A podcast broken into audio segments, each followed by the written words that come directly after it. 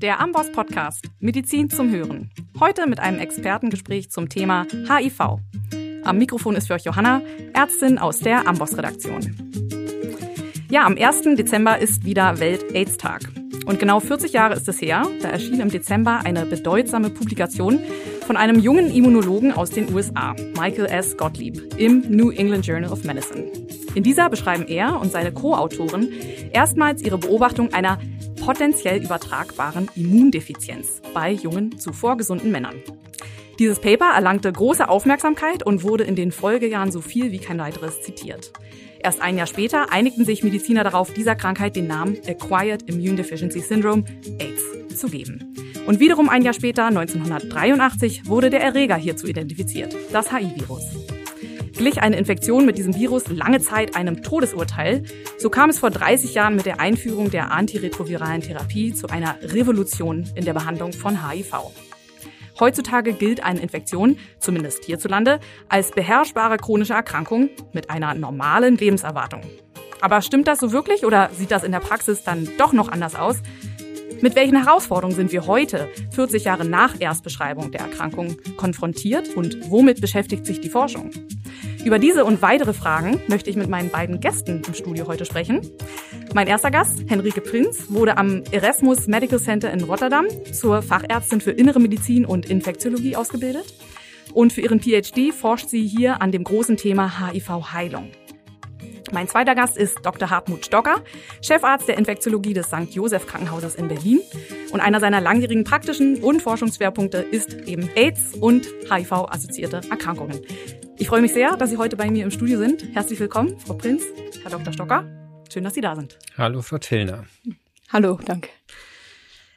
Ja, ich habe es gerade gesagt, seit der Einführung der antiretroviralen Therapie hat sich ja einiges getan und auch durch erfolgreiche Aufklärungsarbeit stellt HIV eben keine lebensbedrohliche Erkrankung mehr dar, denken wir. Wie sind denn die aktuellen Zahlen? Wie viele Menschen stecken sich in Deutschland noch mit dem Virus an? Wie steht es um die Mortalität?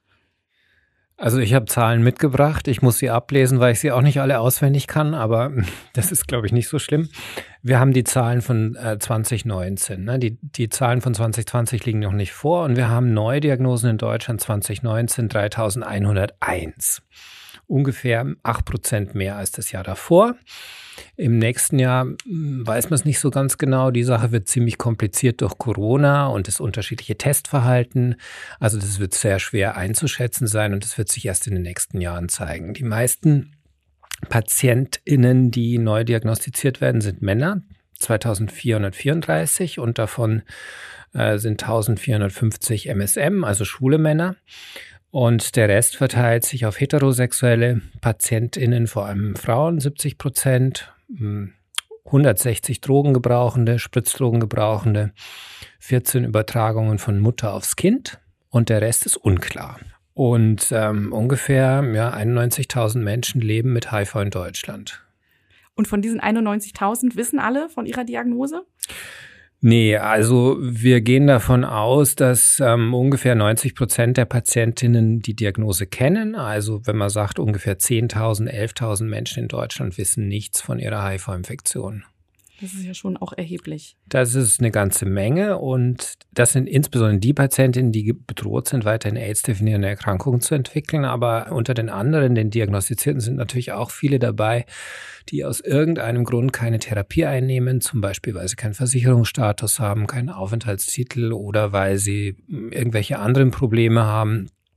Ähm, was zunehmend häufiger auch ähm, passiert, ist, dass Menschen aus der Versicherung rausfliegen, aus dem Versicherungsverhältnis rausfliegen, weil sie zum Beispiel privat versichert äh, waren, in die Insolvenz gegangen sind und dann äh, sich ihre Tabletten nicht mehr leisten können und ähm, weil psychiatrische Probleme vorliegen, Beziehungskrisen, Alkohol und so weiter und so fort. Es gibt viele Gründe, seine Tabletten nicht einzunehmen. Das ist bei HIV nicht anders wie bei Diabetes.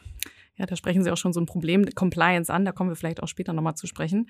Die UN hat ja auch 90, 90, 90 Ziele mal ausgerufen. Äh, vielleicht können Sie die noch für unsere Hörerinnen erklären und wo wir da schon in Deutschland sind. Haben wir die schon erreicht oder müssen wir da noch dran arbeiten? Also die, die WHO wollte ja gerne 90, 90, 90 bis 2020. Nun haben wir 2021 äh, und die WHO ist ehrgeiziger geworden. Wir wollen gerne 95, 95, 95 und null.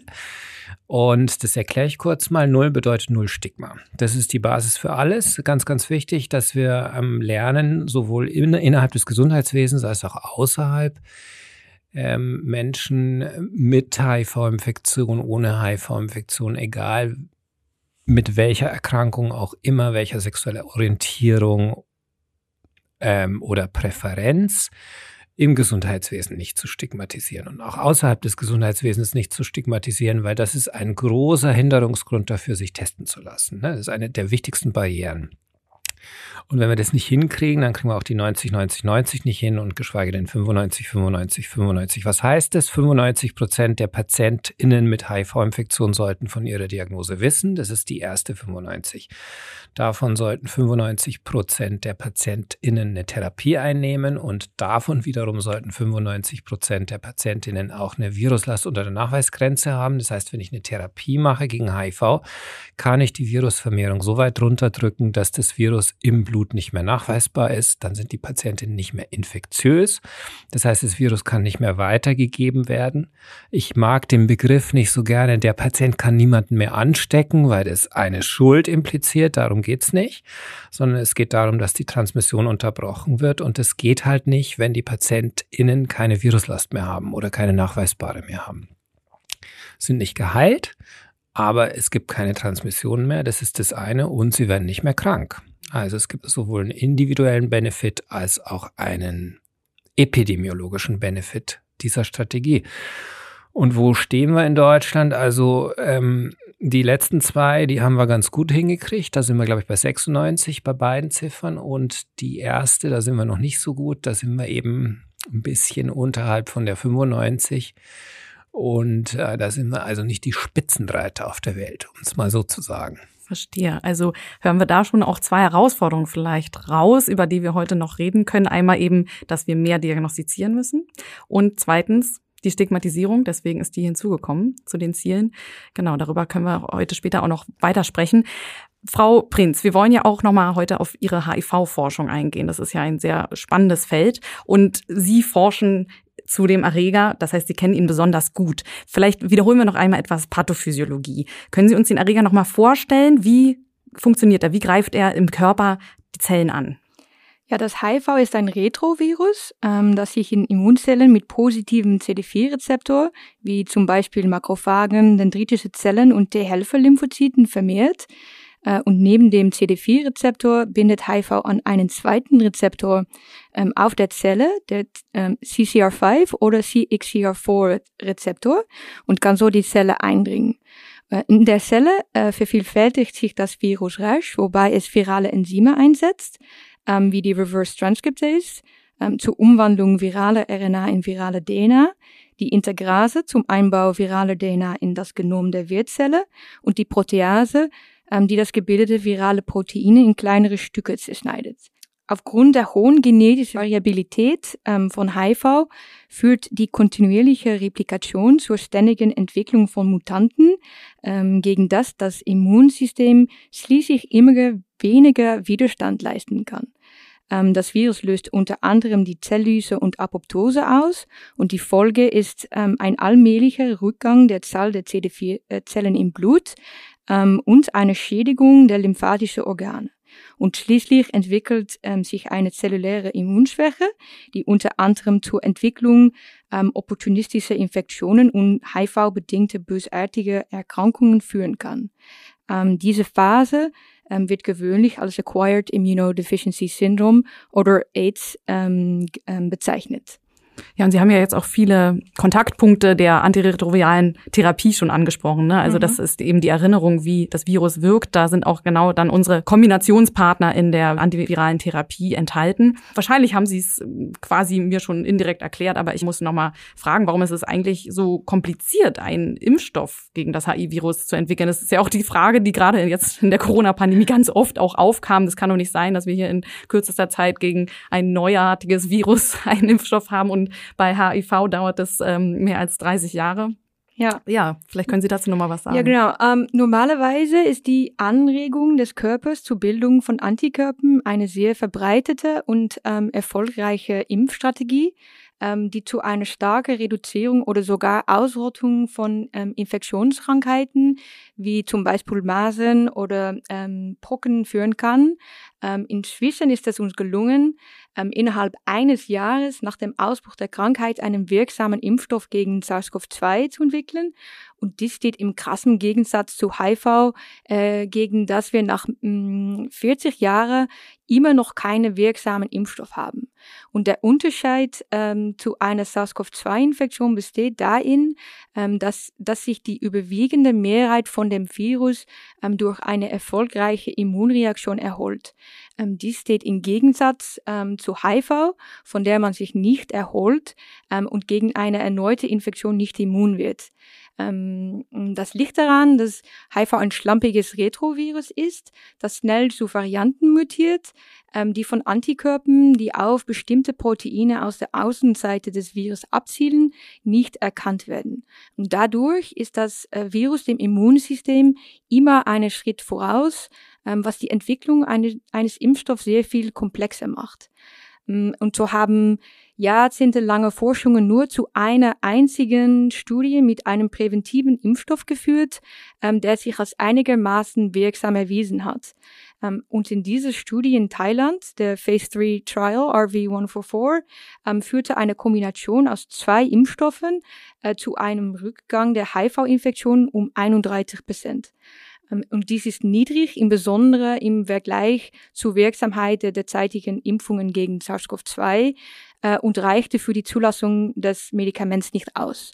Ähm, und neben der wissenschaftlichen Herausforderung, einen Impfstoff gegen HIV zu finden, spielte wohl ähm, auch eine Rolle, dass HIV eine Infektion ist, äh, von der überproportional viele Menschen aus Randgruppen betroffen sind. Ähm, daher wurde es nicht als ebenso dringliches äh, Problem angesehen wie beispielsweise Covid, äh, wo die Entwicklung eines Impfstoffs gegen SARS-CoV-2 unter öffentlichem und politischem Druck und dank enormer finanzieller Invest Investitionen in Rekordtempo vorangekommen ist. Ja, das stimmt. Ähm, soweit ich das mitbekommen habe, wird auch sogar an einer mRNA-Impfung gegen HIV geforscht, aber das ist wahrscheinlich noch ganz am Anfang. Nur ein Hinweis in eigener Sache, wenn ihr euch belesen wollt zur mRNA-Impfung, gibt es ähm, diese Woche im, bei uns im Blog einen Artikel dazu unter go.ambos.com slash mRNA-Impfung. Aber weiter im Text. Es gibt ja auch ganz seltene Fälle, wo Patientinnen immun gegen das HI-Virus sind. Wie kommt es denn dazu und kann man das nicht nutzen vielleicht auch in der Therapie? Ähm, ja, im Durchschnitt ist etwa einer von 100 äh, HIV-Infizierten ein Elite-Controller. Ähm, das heißt, dass die Viren, Virenlast im Blut ohne Behandlung ähm, nicht nachweisbar ist. Ähm, etwa einer von 20 Menschen ist ein sogenannter Long-Term Non-Progressor. Ähm, und diese Menschen können manchmal etwa sieben bis zehn Jahre lang ohne Therapie auskommen, äh, haben aber oft eine nachweisbare Viruslast und oft auch einen Rückgang der CD4-Zellen. Und die genaue Ursache ist noch nicht in allen Fällen geklärt, ähm, aber es kann zusammenhängen mit zum Beispiel der Produktion neutralisierender Antikörper, wenn auch sehr selten, ähm, oder einer starken zytotoxische T-Zellreaktion ähm, oder HIV-Virulenzfaktoren, HLA-Alleles ähm, und genetischen Variationen des CCR5-Rezeptor. Ähm, mm, und so wird geschätzt, äh, dass etwa ein Prozent der Menschen weltweit resistent ist gegen die häufigste HIV-Variante, die den CCR5-Rezeptor nutzt. Der Grund ähm, dafür ist eine genetische Mutation, das heißt CCR5 Delta 32, ähm, die dazu führt, dass Menschen ein mutiertes CCR5-Gen haben, das sie vor einer HIV-Infektion schützt.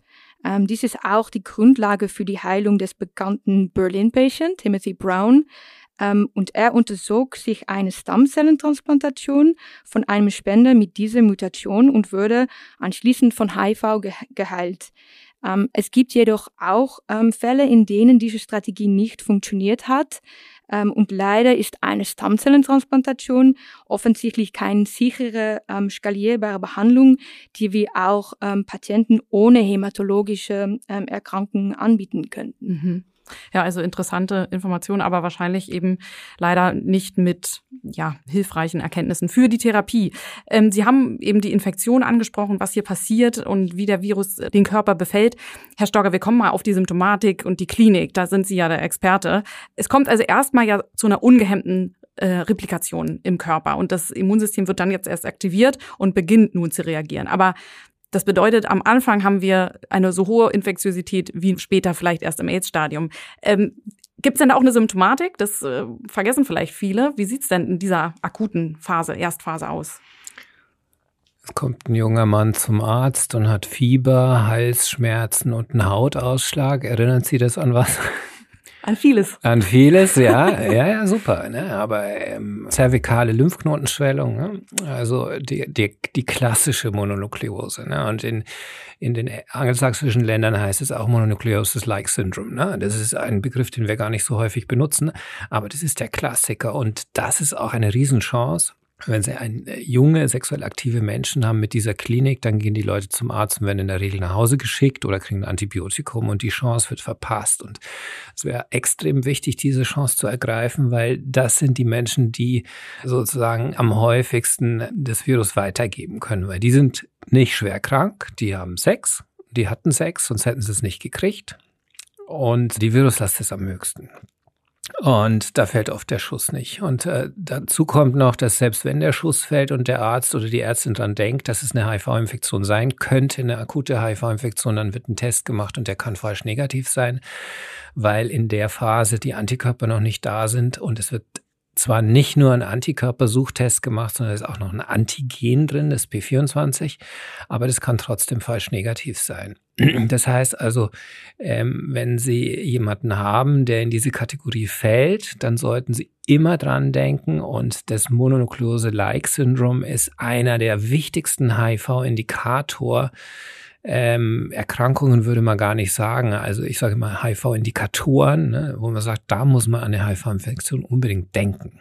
Weil da lohnt es sich und wenn Sie die Leute systematisch testen, dann finden Sie bei mehr als einem von tausend tatsächlich eine akute HIV-Infektion. Wenn Sie das Ganze, die Prätestwahrscheinlichkeit durch ein bisschen Anamnese noch anreichern, dann kommen Sie tatsächlich auf diese Zahl und ab da ist Testen kosteneffizient. Mhm. Und es macht absolut Sinn, sowohl für die Person als auch für die, die Epidemiologie. Und das Tolle ist, was Frau Prinz auch noch gesagt hat, natürlich findet am Anfang ein Wettrennen zwischen Virus und Immunsystem statt. Es ist ja nicht so, dass wir keine Immunantwort aufbauen können.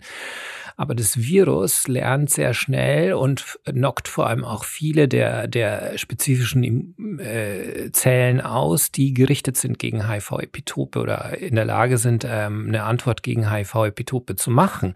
Und wenn man sozusagen dieses Rennen zugunsten des Organismus mit Hilfe von einer schnell eingeleiteten Therapie beeinflusst, dann haben vielleicht die Menschen die Möglichkeit, sowas zu werden wie Longtime Non-Progressoren oder Elite Controllers, also das, was Frau Prinz gerade gesagt hat. Da gibt es einige Hinweise, man muss aber extrem schnell sein. Also da zählt jeder Tag, vielleicht sogar jede Stunde. Wow, interessant. Also Sie merken schon auch an meiner Antwort. Ich meine, ich wusste, worauf Sie hinaus wollen, aber trotzdem habe ich versucht, so zu antworten, als wäre ich unbeeinflusst. An meiner Antwort viele, dass ich das Mononucleose-like Syndrome auch nicht auf dem Schirm hatte. Und vielleicht geht es ja wirklich vielen so. Das kann eine Ursache sein, warum diese erste Chance verpasst wird. Wir können gleich nochmal darüber sprechen, was andere Gründe sein könnten und wie man das verbessern könnte. Ähm, und Sie haben eben die Wichtigkeit angesprochen, das so schnell zu erkennen. Weil was wenn ich das jetzt nicht erkenne, was passiert jetzt mit dem Patienten? Er kommt in die Latenzphase. Die Chance, hier was zu diagnostizieren, ist relativ gering, richtig? Ja, Wie lange dauert es dann bis also, zur nächsten Chance? Naja gut, also die Chance kann natürlich zu jedem Zeitpunkt ergriffen werden von dem Menschen, der, der infiziert ist. Das ist ja das Prinzip unserer ganzen Teststrategie, ist, dass man möglichst niederschwellige Testangebote macht und die Leute können einfach jederzeit kommen. Und eigentlich sollte natürlich jeder Mensch, der sexuell aktiv ist, vielleicht einmal im Jahr einen HIV-Test machen. Und ähm, wenn jemand Spritzdrogen gebraucht, dann ist das vielleicht auch nicht schlecht, aber das sind Menschen, die sich in der Regel nicht so sehr um ihre eigene Gesundheit kümmern. Von daher passiert es nicht. Ne? Und dann ähm, gäbe es natürlich noch die Möglichkeit, dass ähm, nicht der Patient kommt zum, zum Arzt, sondern der Arzt kommt zum Patienten und nutzt jeden Patientenkontakt, um einfach einen Test anzubieten. Und da gibt's ähm, eben diese Strategie, dass äh, der Provider ein Testangebot macht. Aber da können wir später nochmal mhm. drüber sprechen. Das ist ja so, das sind so, so sagen wir, philosophische Unterscheidungen. Mhm. Wie, wie testet man, wie zieht man in einem Land eine, eine, eine gute Teststrategie auf? Aber sagen wir mal von der Klinik her, ähm, darauf haben Sie ja so ein bisschen angespielt, was für Hinweise könnten denn in dieser Latenzphase entstehen. Die Leute sind in der Regel klinisch relativ gesund und vielleicht fällt ihnen nur retrospektiv auf, dass es nicht so gut war die ganze Zeit, aber das ist eher so ein schleichendes Unwohlsein, ohne dass da jetzt großartige Erkrankungen auftreten. Was relativ häufig noch in dieser sogenannten Latenzphase auftritt, ist ein Zoster. Also die Gürtelrose sollte immer einen HIV-Test nach sich ziehen, auf alle Fälle, ganz, ganz wichtig. Wird auch ganz häufig übersehen oder nicht gemacht. Manchmal kommt auch noch so ein bisschen Sohr oral. Hm. Und ansonsten, ja, Gewichtsverlust, vielleicht Zytopenin, aber das kommt alles erst ein bisschen später. Die meisten Leute fühlen sich vollkommen unbeeinträchtigt. Und das ist eben die Gefahr, dass wenn sie eben nicht so regelmäßige Tests äh, angeboten bekommen oder wenn sie sich, sich selber nicht, wählen. Genau, wenn sie sich nicht at risk sehen in der Situation, weil sie jetzt, ähm, keine Ahnung, heterosexuell in einer festen Beziehung scheinbar sich befinden, dann ähm, würden sie niemals auf die Idee kommen, einen Test zu machen. Da muss ihnen jemand den Test aktiv anbieten. Können sie immer noch sagen, nee, will ich nicht, brauche ich nicht. Aber das tun die meisten Leute interessanterweise gar nicht. Aber dieses Angebot erfolgt halt ähm, viel zu wenig und da ist, glaube ich, noch Musik drin. Das sind die Low-Hanging Fruits des Testens. Da können wir viel erreichen. Weil die COM-Struktur, also die, die niederschwelligen Angebote, wo die PatientInnen aktiv kommen müssen, um sich testen zu lassen, das ist ja super entwickelt. Wir haben 100.000 Testprojekte in Berlin. Wir haben eine koordinierte Strategie. Wir haben die Berliner Teststrategie, die ist ausgearbeitet und da gibt es verschiedene Sektoren und verschiedene Einrichtungen. Jeder deckt irgendwie ein anderes Segment ab. Aber die Bringstruktur, also ich bringe den Test zum Patienten, die ist ziemlich unterentwickelt. Und da könnte man wahrscheinlich mit geringen Mitteln äh, relativ viel erreichen. Frau Prinz arbeitet in der ECDC. Und die ECDC, also die Europäische Oberste Gesundheitsbehörde im Prinzip, hat ähm, äh, eine, ein Position Paper beziehungsweise Leitlinien zum Testen herausgegeben und fordert Routine Testing oder Universal Testing in uh, Emergency Departments in bestimmten Settings, wo die Prävalenz der undiagnostizierten HIV-Infektion besonders hoch ist. Und die Briten machen das. Mhm. Wir, wir, haben davon noch nie was gehört. Mhm. Ne? Also ja. Ich habe gelesen, es gibt ja auch eine Find HIV-Studie, die eben genau untersucht, ähm, wie spät oder wie früh HIV hier diagnostiziert wurde und versucht auch herauszufinden, woran das lag und wo man es eben verbessern kann. Und da habe ich gesehen, dass auch bei uns noch circa 50 Prozent, also irgendwie 44 bis 64 Prozent in Deutschland Late Presenter sind. Also eben gar nicht zwingend, dass sie das nur spät präsentieren, die Erkrankung, aber halt eben in einer späten Präsentationsphase diagnostiziert bekommen. Das ist ja wirklich eine hohe, hohe Zahl. Das ist aber überall so, okay. leider Gottes. Also da sind wir keine Ausnahme. Wir haben die Zahlen vom RKI leider etwas ver, äh, verzerrt, weil das RKI die Definition anders macht. Also die, die Late Presentation ist definiert unter 350 Helferzellen Helferzellen und oder AIDS. Und die Statistik vom RKI ähm, geht mit 200 Helferzellen oder tiefer plus minus AIDS. Deswegen haben wir einen geringeren Anteil offiziell in den RKI-Zahlen, aber das dürfte überall so gleich sein. 50 Prozent der Patientinnen stellen sich spät im Krankheitsverlauf vor oder anders dargestellt, weil das ist auch wieder so ein Vorwurf. Die Patienten stellen sich zu spät vor. Das stimmt ja gar nicht. Die stellen sich oft ganz oft vor, aber der Schuss wird nicht gehört. Also wir haben halt 50 Prozent Late Presentation und wir haben in einer Untersuchung, die Finder HIV ist noch nicht publiziert, aber wir haben das selber mal in unserer Kohorte untersucht und haben ähm, unsere ganzen Late Presenter uns angeguckt, in der Klinik haben geguckt, wie viele haben denn im Krankenhausinformationssystem des Krankenhausverbundes bereits zuvor einen Kontakt mit dem Gesundheitswesen gehabt und kamen und haben kein Testangebot bekommen, obwohl zu diesem Kontakt ein klarer HIV-Indikator vorlag. HIV-Indikatoren, jetzt kommen wir wieder darauf, jetzt wird es kompliziert, sind Erkrankungen, die vielleicht AIDS definierend sind, also wenn jemand eine Tuberkulose hat oder ein Cervixkarzinom oder ein Zoster oder eine seborrhoische Dermatitis oder was gibt's noch alles? Unerklärte Lymphozytopenie, unerklärte Thrombozytopenie, chronische Diarrhoe, Gewichtsverlust unerklärt und so weiter und so fort. Da gibt's eine ganze Liste. Also die waren alle mit irgendwelchen Erkrankungen im Gesundheitswesen und sind da immer wieder aufgeschlagen und haben gesagt, hallo, ich habe irgendwas und keiner hat den Schuss gehört. Und es waren, obwohl wir nur einen kleinen Ausschnitt, also ungefähr ein Drittel des Gesundheitswesens Berlins sozusagen analysieren konnten, waren das 20 Prozent der Patientinnen mit, mit Indikator, äh, mit Late Presentation, die zuvor einen Indikator hatten, der nicht gesehen wurde. Und ich will da aber gar nicht Empörung walten lassen, weil das ist extrem schwierig. Ich meine, Sie müssen als junger Arzt, der äh, leider Gottes seinen Dienst in der Rettungsstelle verbringen muss und ähm, mit allem Möglichen überfordert ist, der muss die Augennotfälle erkennen, der muss die gynäkologischen Notfälle erkennen, der muss die chirurgischen Notfälle erkennen, die orthopädischen und so weiter und so weiter. Dann kommen wir noch mit unseren Indikatoren. Das ist alles ein kleiner Ausschnitt der absoluten Wahnsinnsrealität eines Menschen, der sich in der Notaufnahme durchschlagen muss. Und es ist schon klar, dass es wahnsinnig schwierig ist, an dieses ganze Zeug zu denken. Und dann bist du noch chronisch überlastet und weißt eh nicht, wie du überlebst die Nacht. Und dann müsstest du sagen, oh, jetzt müsste ich aber noch ein Gespräch über HIV anfangen. Das wird kompliziert weil dann wird es auch wirklich, dann wird es wirklich kompliziert. Mhm. Dann musst du anfangen, eine Stunde zu investieren, möglicherweise für ein Gespräch.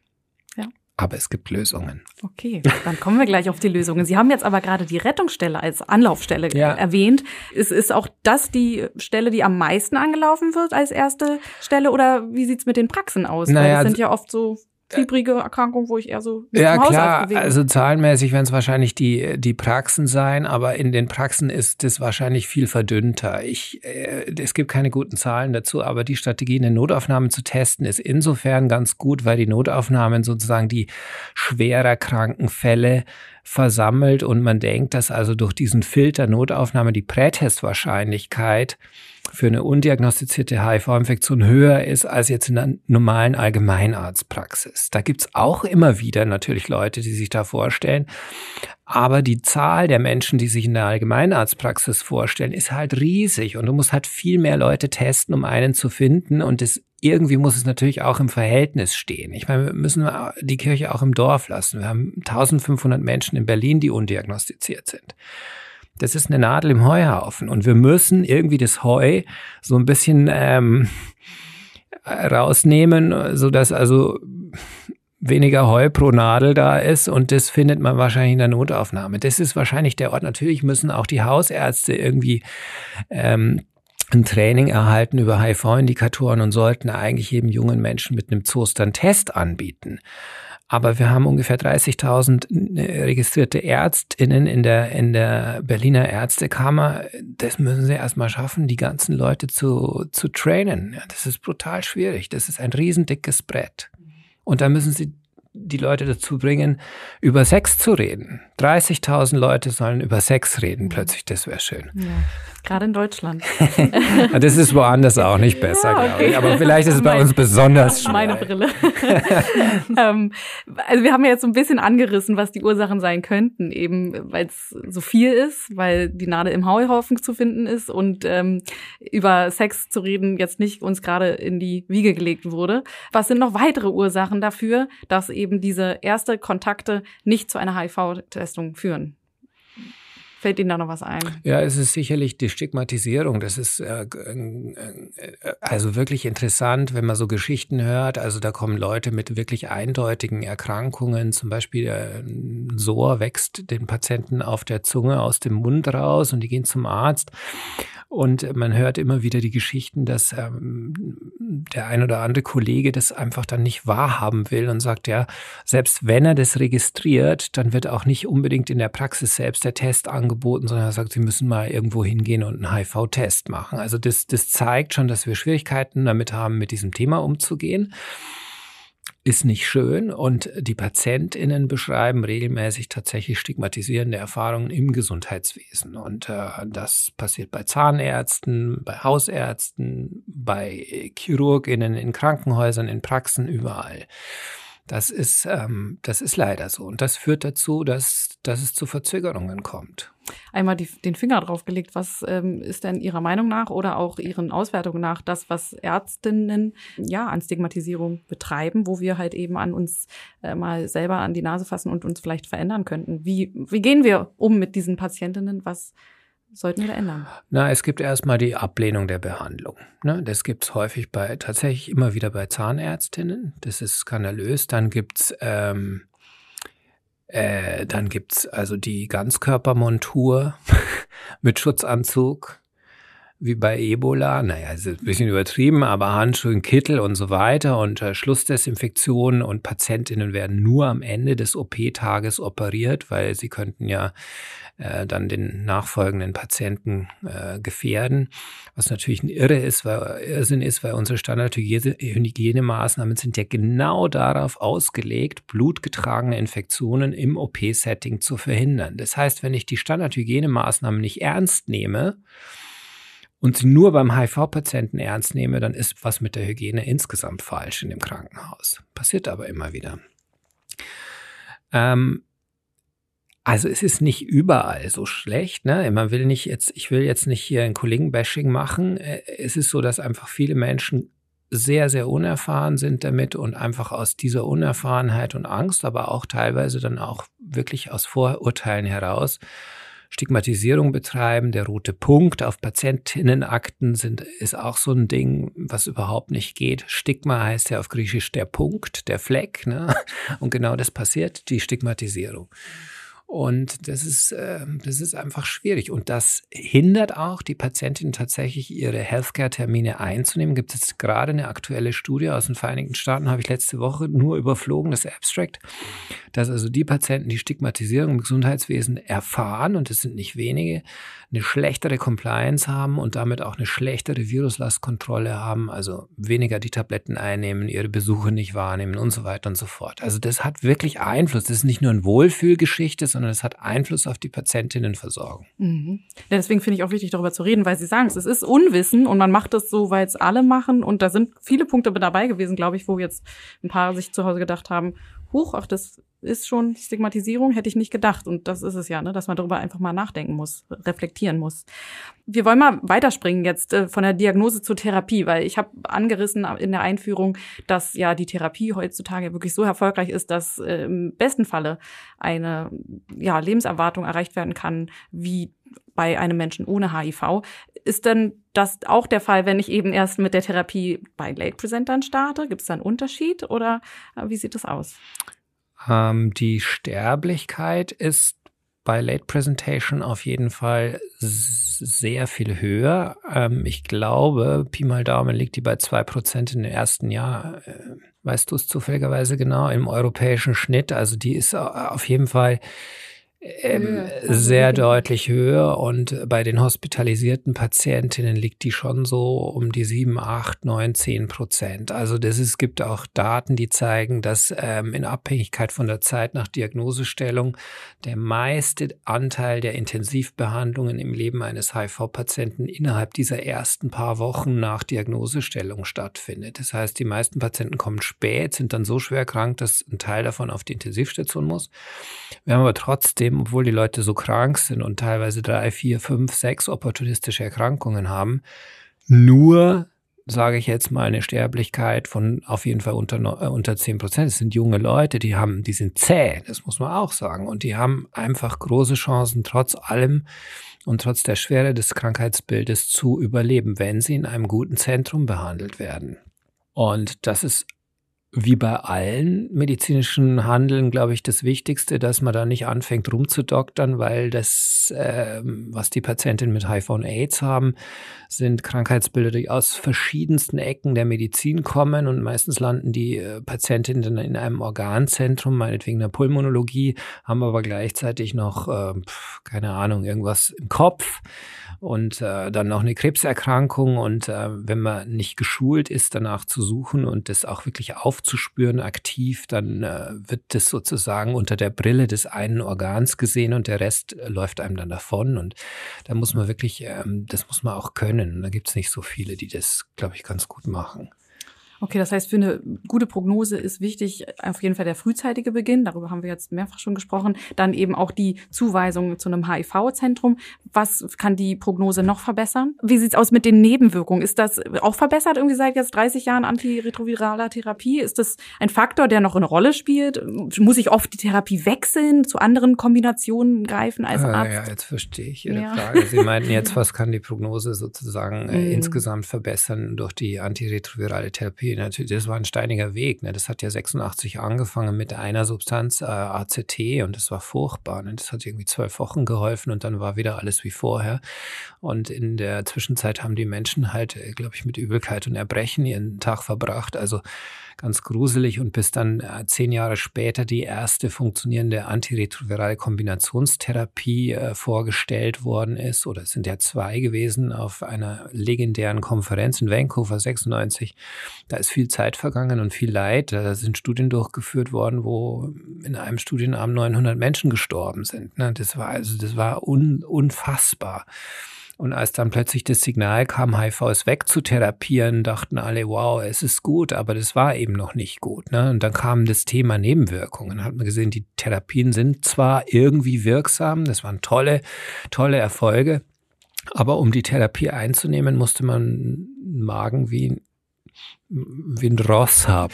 Und es war nicht ganz einfach und man musste auch ganz, ganz viele andere Dinge ertragen, Polyneuropathie und äh, Fettumverteilungsstörungen. Und erst dann so ab ja, den 2000er Jahren wurden die Therapien immer verträglicher und man hat, glaube ich, wie bei keiner anderen Erkrankung in der Medizin sehr, sehr früh erkannt, dass die Compliance und die Adherenz oder ähm, ja, dass die Adherenz das Entscheidende ist und hat ganz früh darauf gesetzt, ähm, Single-Tablet-Regimens zu machen, also alles in eine Pille.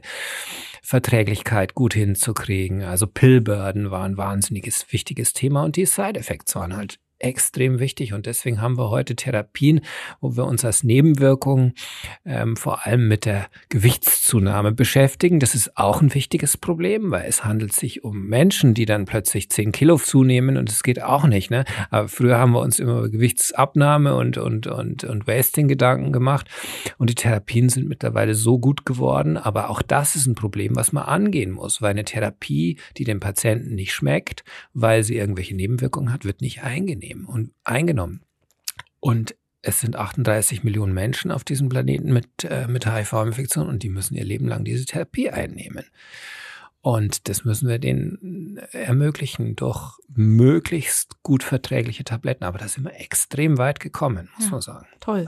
Aber ich finde es interessant, dass auch damals schon gesagt wurde, HIV ist jetzt endlich kontrollierbar und darüber dann vielleicht in, in der großen Masse gar nicht mehr gesprochen wurde. Und eventuell ist es jetzt auch so ähnlich. Wir haben alle irgendwie so im Kopf, mit HIV habe ich jetzt heutzutage ja. eine tolle Lebenserwartung. Das heißt nicht, dass wir nicht mehr darüber reden müssen. Äh, gibt so viele Punkte, so viele Herausforderungen. Und ein paar wollen wir heute hier besprechen. Von der Therapie gehen wir mal jetzt in die Zukunft der Therapie. Frau Prinz, Sie forschen ja, wie ich es angedeutet habe, zu diesem großen Thema, sehr interessanten Thema HIV-Heilung.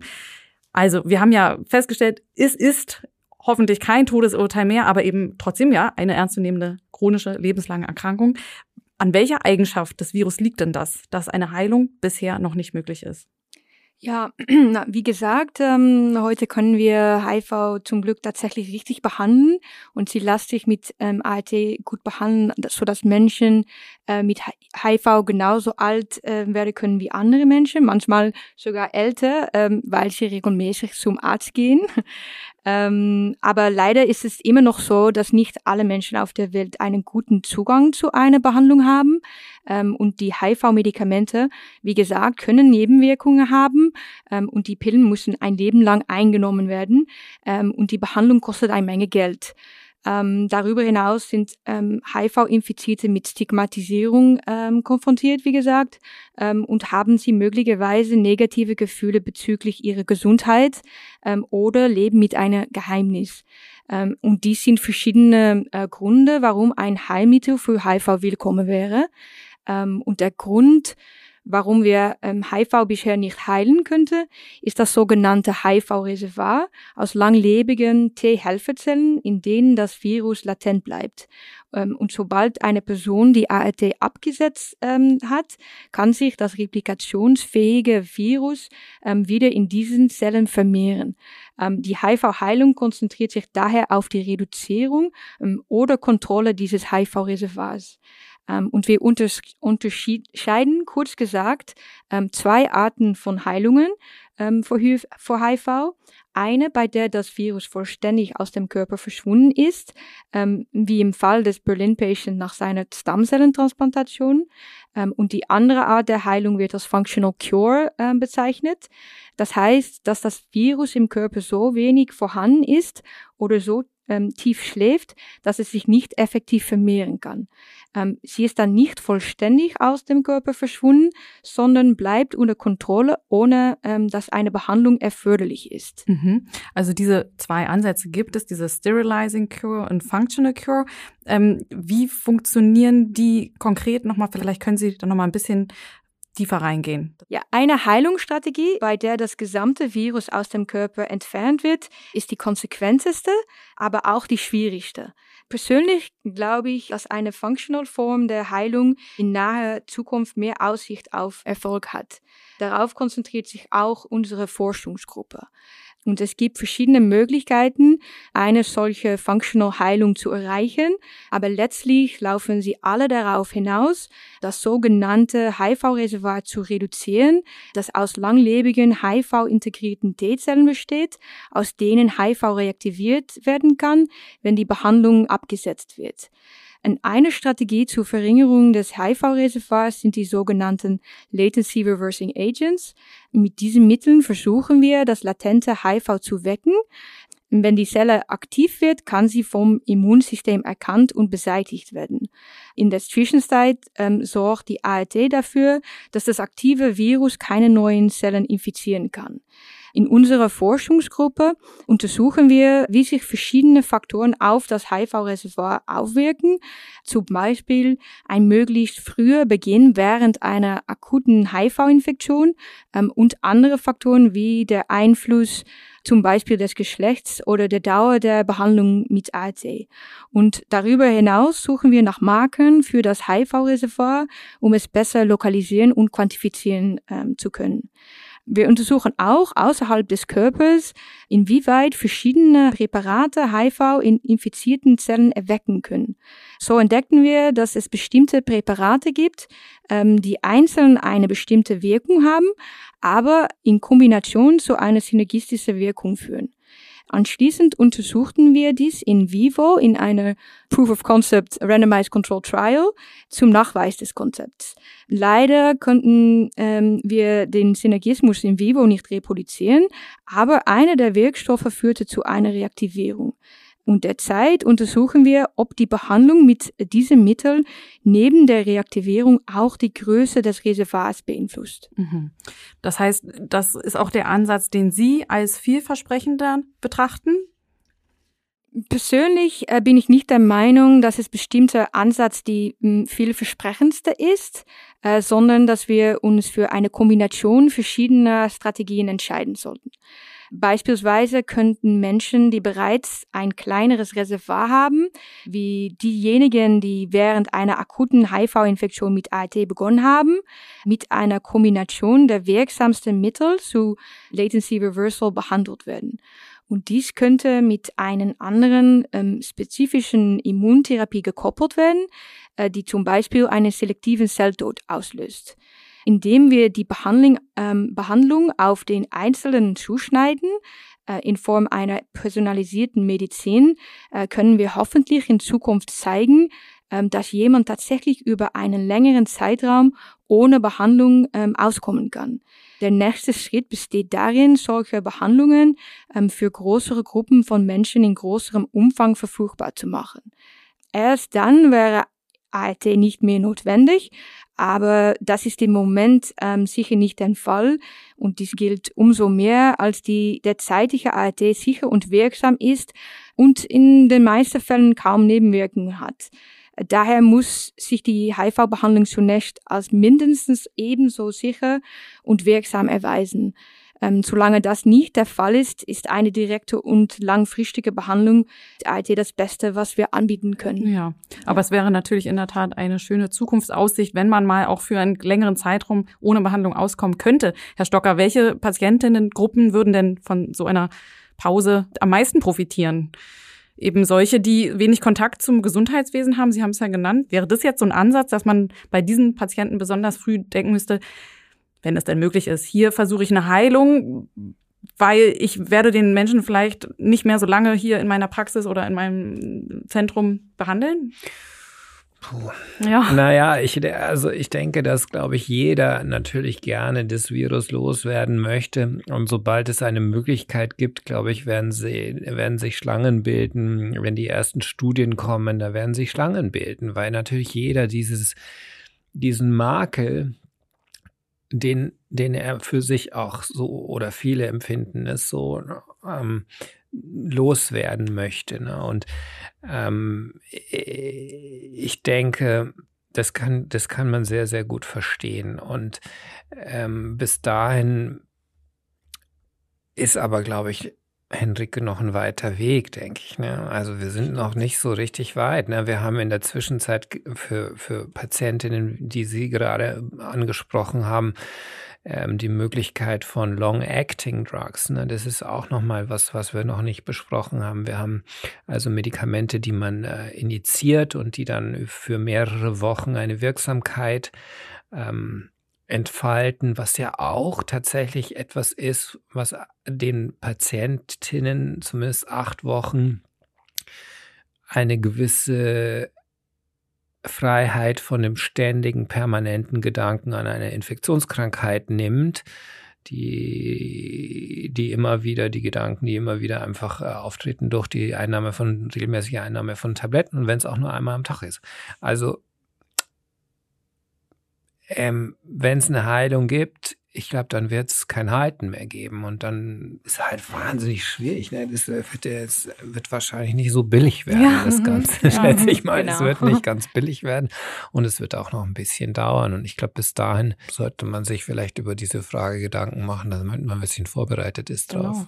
Genau. Sie haben die Long-Acting Drugs angesprochen. Sind die schon in Anwendung oder ja. sind die noch okay? Das, und äh, das ist aber Zentren vorbehalten, natürlich hier zu agieren? Also die, die, die Versorgung von Menschen mit HIV HIV-Infektion ist sowieso sehr, sehr stark zentralisiert an HIV-Schwerpunktpraxen und einigen Universitätskliniken und anderen Einrichtungen. Also die Patientinnen sind in der Regel unter Betreuung von Spezialisten und die wissen auch, wie das geht. Ja. Haben Sie das Gefühl, das ist ein positiver Effekt auf Betroffene, dass sie halt an ein Zentrum angebunden sind? Äh, oder ist es vielleicht sogar nochmal ein zusätzlicher Faktor, der mich so mit so einem roten Stempel ähm, markiert? Ich bin jetzt hier auch in so einem besonderen Zentrum und das ist na, das ist eigentlich ein Schutzraum, muss man sagen. Für viele Menschen stellt es einen Schutzraum dar, weil ähm, diese Zentren haben sich ja in den 80er Jahren entwickelt und diese Zentren sind auch aufgebaut worden von teilweise selbst betroffenen Menschen, so dass die meisten Patientinnen sich dort in den HIV-Schwerpunktpraxen und auch HIV-Schwerpunktkliniken in der Regel sehr gut aufgehoben fühlen können. Ne? Und ähm, sie wissen, die werden dann nicht blöd angeguckt, die kriegen auch keinen Punkt auf die Akte. Und ähm, das ist ein guter Raum. Und ich finde, dass es wichtig ist, diesen Raum auch zu erhalten. Es gibt ja immer wieder ähm, Bestrebungen zu sagen, naja, das ist jetzt eine Tablette am Tag, das kann jetzt auch jeder machen, aber wir dürfen ähm, das Psychosoziale nicht vergessen. Wir dürfen das, den Faktor Stigma nicht vergessen und die Bedeutung des Stigmas für die Therapieadherenz. Und wir dürfen nicht vergessen, dass wir das, was wir gewonnen haben in den letzten Jahren in den reichen Ländern, dass wir es nicht wieder verspielen. Wir sind bei 90, 96, 96, aber das kann auch ganz schnell wieder weggehen. Das kann auch ganz schnell wieder schlechter werden. Wir haben einen internationalen Drug Supply und wir haben gesehen mit ganz, ganz vielen Beispielen, wie anfällig wir zum Beispiel sind. Es gab jetzt mal eine Zeit lang kein Cotrimoxazol, vielleicht eines der ältesten Antibiotika, die es, Antiinfektiva, die es gibt. Es gab eine Zeit lang kein, äh, kein Ankotil, ein wichtiges Medikament zur Behandlung einer wichtigen Pilzinfektion, der Kryptokokkenmeningitis. Es gab eine Zeit lang kein Pentamidin, ein wichtiges Medikament für die Behandlung von äh, der Pneumocystis-Pneumonie. Also man steht äh, manchmal fassungslos in Deutschland und denkt sich, sag mal, was ist denn eigentlich los? Und ähm, Covid hat auch gezeigt, wie schnell die gesamten Versorgungssysteme zu, zusammenbrechen können. Das war bei uns nicht so evident, aber in vielen Ländern Afrikas ist plötzlich die HIV-Versorgung zusammengebrochen und die Teststrategien äh, sind einfach eingestellt worden, Testkapazitäten sind umgemünzt worden. Das gilt auch für Tuberkulose, da wird es wahrscheinlich sehr, sehr viel krassere Folgen noch haben. Also die, die Testzahlen bei der Tuberkulose, was ja auch sehr mit HIV zu tun hat, sind teilweise um 50 Prozent zurückgegangen und wir haben 1,2 äh, Millionen Tuberkulosetote jedes Jahr. Und ähm, es gibt Modellrechnungen, die sagen, das wird sich in den nächsten Jahren durch die Covid-Krise massiv verändern, wieder in Richtung, was weiß ich, zwei, drei Millionen Menschen pro Jahr, die an Tuberkulose sterben. Das hat uns jahrelang nicht so tangiert, weil es keiner mitgekriegt hat, außer diejenigen, die sich mit Infektionskrankheiten regelmäßig beschäftigen. Aber das wir, wir, wir sollten, glaube ich, diesen Schatz, den wir gewonnen haben, wirklich sehr, sehr sorgfältig und ähm, mit, mit Glacé-Handschuhen anfassen, um ihn nicht wieder ähm, zu verlieren, weil das ist wirklich sehr, sehr wertvoll, was in den letzten Jahrzehnten äh, in Bezug auf HIV-Therapie gewonnen wurde. Und wenn es verloren geht, dann ist es nicht gut.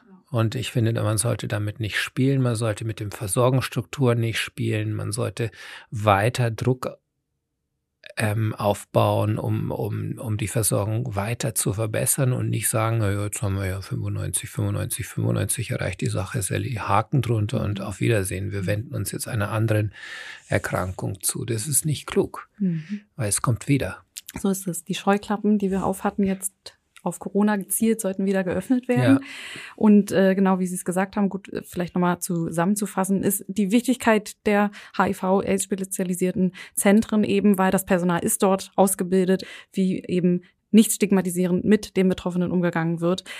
Genau, aber wir wollen den Bogen zurückspannen. Es sind eben nicht leider die einzigen Kontaktpersonen mit HIV-Infizierten, sondern gerade eben bei der Erstdiagnose. Und jetzt bin ich auf Ihre Lösungsansätze gespannt, über die Sie ja auch noch sprechen wollten.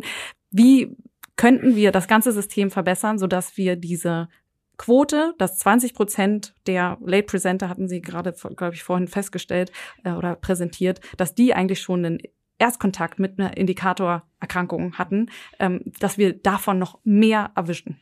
Ja, Henrike, dein Arbeitgeber hat es ja festgehalten in seinem Strategiepapier. Wir können zum Beispiel in Notaufnahmen universelle Testangebote ähm, machen, den Patientinnen, die da reinkommen, von 18 oder 16 bis 86 oder 68 oder wie auch immer, also sagen wir mal 16 bis 68 wäre vielleicht nicht schlecht.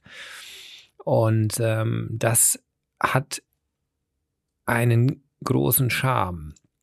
Weil erstens nehmen sie die Stigmatisierung raus. Wenn sie jedem ein Testangebot machen, dann sagen sie nicht, du siehst so aus, als könntest du HIV haben, ähm, sondern man macht klar, jeder, der hier reinkommt, bekommt ein Testangebot. Sie können es ablehnen, aber wir machen ihnen ein Testangebot.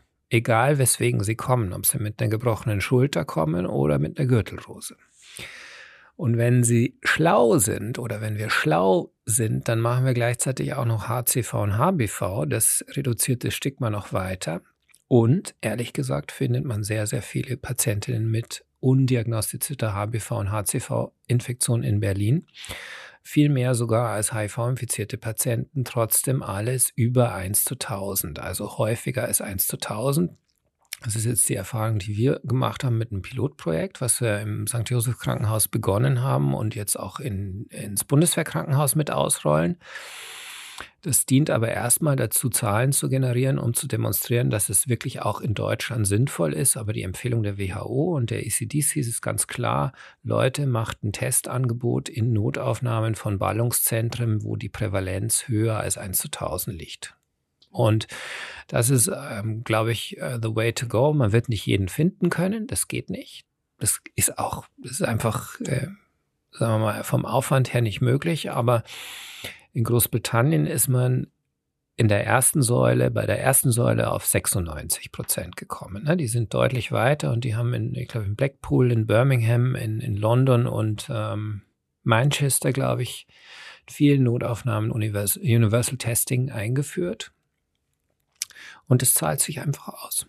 Ja, also in Städten mit Universitätskliniken in Deutschland sollte das auch eingeführt werden, mindestens. Ja, in Städten, wo, wo viele Menschen leben und ähm, wo viele Menschen leben mit einer HIV-Infektion, von denen sie nichts, von der sie nichts wissen. Also denken an Köln, an Hamburg, vielleicht München noch, innerstädtische Krankenhäuser.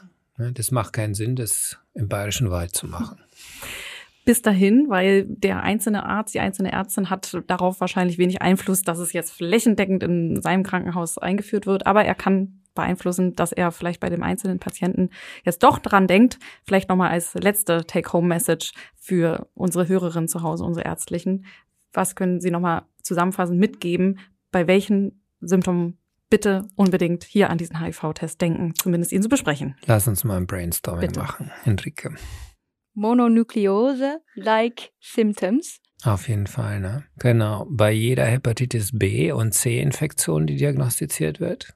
Der sexuell übertragbare Erkrankungen, also Syphilis, Gonokokken, Chlamydien, ganz, ganz wichtig. Zoster, SOR, SOR-Esophagitis, seborrhoische Dermatitis, Genau, like skin conditions and any HIV indicator condition, all listed in the ECDC uh, document, and there are very many, yeah. way more than we mention now. Ja, okay.